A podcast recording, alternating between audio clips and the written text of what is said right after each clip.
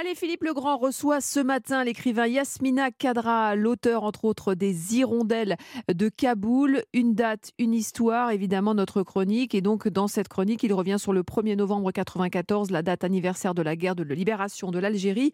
Il se souvient ici des enfants martyrs dont on parle peu. Bonjour Philippe. Bonjour Céline, bonjour à tous. Retour en 1994 en Algérie.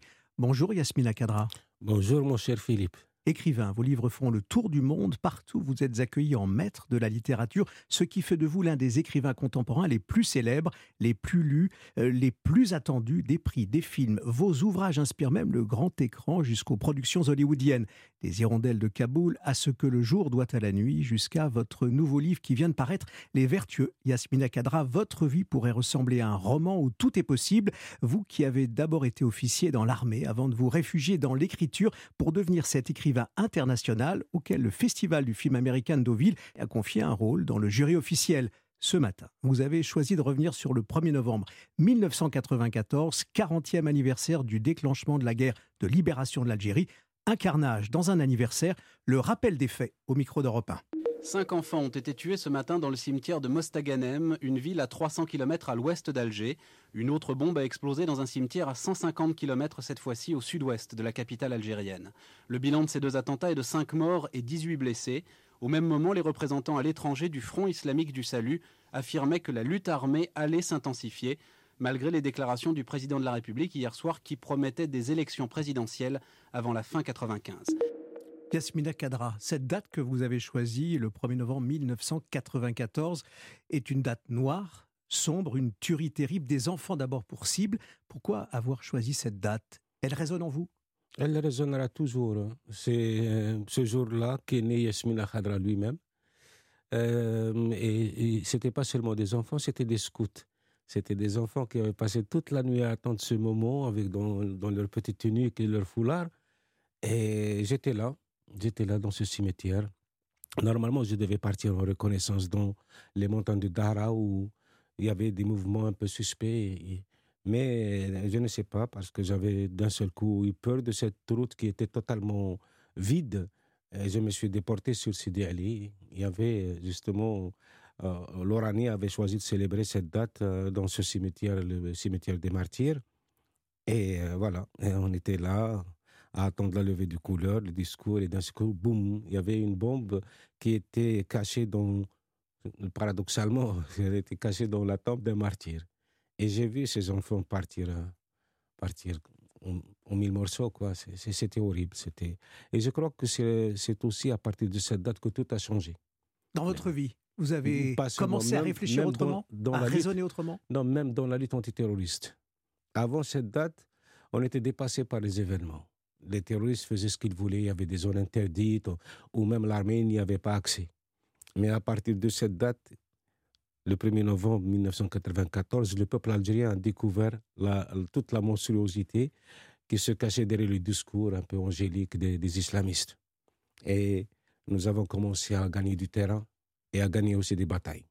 Yasmina Kadra, il y a de l'émotion hein, encore aujourd'hui dans votre voix lorsque vous racontez ce moment que vous avez vécu avec euh, ces, enfants, ces scouts, mmh. comme, comme vous, vous, dites, qui portaient l'uniforme mmh. et qui étaient là pour une, une cérémonie. Euh, quelle est la, première image euh, qui est là et qui probablement encore parfois hante vos nuits? Le sourire d'un de, de, ces, de ces scouts qui était un petit peu récalcitrant, il était tellement fébrile, il bougeait trop, et de l'autre côté certainement un parent à lui, ou son père essayait de, de lui dire de se tenir correctement, mais lui il était tellement content et d'un seul coup il est parti. C'est ça ce que... Je, n'oublierai jamais ce sourire. La bascule terrible, la bascule dans, dans, la mort. Oui, moi-même, moi-même j'avais basculé dans une sorte de catalepsie. Pendant 30 jours, je ne savais plus ce que je faisais. Et au sortir de ces 30 jours, j'avais entre les mains Morituri, mon premier roman sur le terrorisme algérien. Ce premier roman, et c'est là, vous le disiez, qu'est né euh, Yasmina, Kadra. Vous changez d'uniforme, vous changez de tenue, vous saisissez la plume plutôt que les armes. Non, mais la plume a toujours été dans ma vie. Hein. J'ai commencé à écrire alors que j'étais encore euh, cadet. J'étais adolescent. Cadet dans l'armée Dans l'armée. Et mon premier recueil de nouvelles, Horia, je l'avais écrit à l'âge de 17 ans. Donc, mais le, destin, ma façon de voir les choses, euh, parce que pendant un mois, j'étais plus, pendant peut-être une année ou deux, j'étais dans l'abjuration la plus totale. Je refusais de croire une seconde que Dieu puisse laisser une chose pareille se, euh, se, commettre. Pourtant, vous croyez au destin, finalement, puisque là, votre vie va, va, la vôtre aussi va basculer. Je crois que le destin, c'est tout ce qui nous échappe. Voilà, c'est ce qu'on appelle euh, c'est peut-être le sort, c'est peut-être la chance, c'est peut-être le destin, on ne sait pas. Tout ce qui nous échappe, tout ce qui nous, euh, tout nous construit ou nous détruit. Et vos, ces enfants-là, ces scouts, ils sont aussi parfois dans la trame de vos livres. Euh, oh, dans ce que vous racontez, ils ne sont pas loin en tout cas. Comme si finalement il fallait dire que grâce à la liberté de la plume, euh, il ne faut pas oublier. Maintenant, j'ai peur de, de faire souffrir un enfant dans mes livres. Je ne peux pas. Je peux pas. C'est terrible, mais c'est comme ça. Et c'est tant mieux pour moi. Les Vertueux, c'est le livre euh, qui paraît, et c'est euh, le livre à lire, votre nouveau livre aux éditions euh, Mialet Barreau. ce livre-là n'est pas un livre gai non plus, le titre est fort, et il raconte justement le, parcours au fond d'un jeune qui va... alors on va pas tout raconter, mais comment vous est venue cette idée? On est en Algérie en 1914. Il y a, une quinzaine, peut-être une douzaine d'années, j'avais préfacé une bande dessinée qui s'intitulait Les Turcos. Et depuis ce jour-là, les Turcos sont les tirailleurs algériens.